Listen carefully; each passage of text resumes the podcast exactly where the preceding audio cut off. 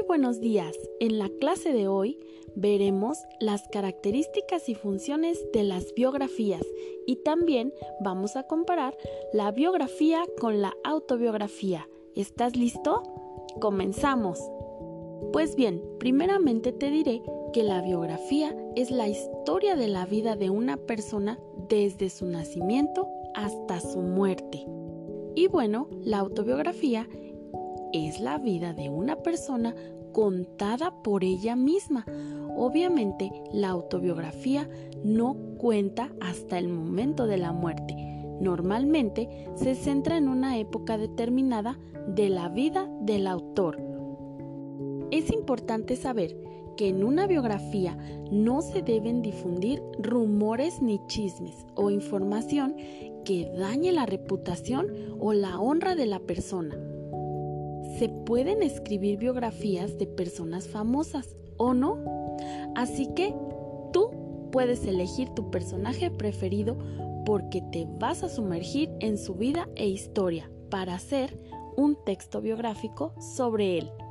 Pues bien, te platico que la biografía sirve como un testimonio de una vida grande, o bueno, también común, que cruza la barrera del tiempo y nos permite comprender a través de historias personales el modo de pensar, ver y entender una época. Y ahora sí, sin más preámbulo, te presento las características de las biografías. Una biografía narra sucesos verdaderos, sucesos verdaderos, enmarcados en un contexto histórico real. Además, cuenta sucesos representativos, representativos en la vida del personaje para contarnos su historia. Es decir, que no se narra lo ocurrido cada día o cada momento de la vida de la persona elegida. Incluye soportes gráficos, soportes gráficos o apoyos visuales como fotografías. Puede tener una estructura cronológica. Suele tener un narrador en tercera persona.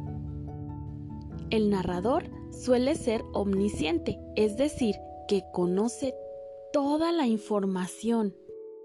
Este texto está ubicado en tiempo preciso, en los años durante los cuales transcurre la vida del personaje. La descripción se centra en los lugares que frecuentó el personaje de la biografía. Además, se pueden explicar los sucesos históricos importantes que influyen en la vida del personaje, por ejemplo, una guerra. La descripción del personaje principal es necesaria, tanto física como moral, pues de esta forma conocemos más al personaje. Tu función es contar la vida de la persona a través de sucesos ordenados cronológicamente, como ya vimos anteriormente y también dejar testimonio de los éxitos y fracasos de la familia y relaciones importantes. Para que tú puedas realizar una biografía, debes investigar a fondo sobre la vida de la persona que elegiste.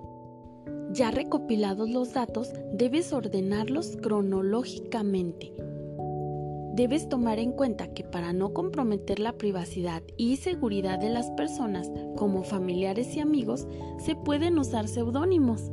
Bueno, ahora estarás listo para redactar el primer borrador. Recuerda siempre al terminar presentarlo a alguien para que lo lea, así podrás verlo desde otra perspectiva. Ahora estás listo para elegir un título adecuado para tu biografía. Terminado esto, haz la selección de imágenes o apoyos visuales que incluirás en el texto.